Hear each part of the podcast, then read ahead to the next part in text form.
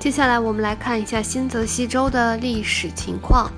在欧洲殖民者来到美洲之前，新泽西州的居民是莱纳佩人，又称德拉瓦人。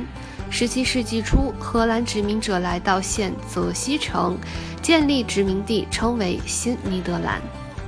新尼德兰也包括今日纽约州的一部分。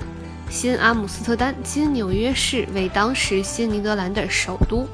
瑞典殖民者在17世纪中叶于新泽西州的西南部建立新瑞典，其殖民地包括特拉华州的一部分与宾夕法尼亚州的东南部。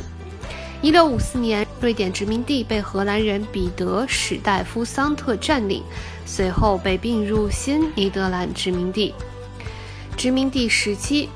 虽然荷兰人先来纽约，但是于1664年随后而来的英国舰队轻易地驶入了纽约港，进而不费吹灰之力地取得了整个新荷兰殖民地。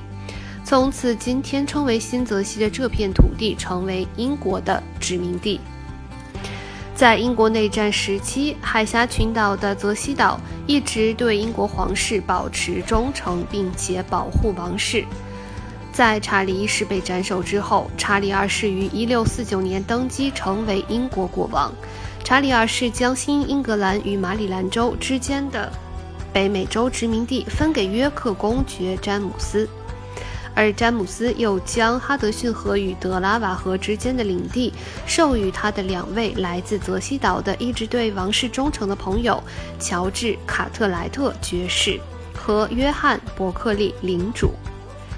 刚开始，大部分的开拓者都来自新英格兰，他们主要居住在哈德逊河河域流附近。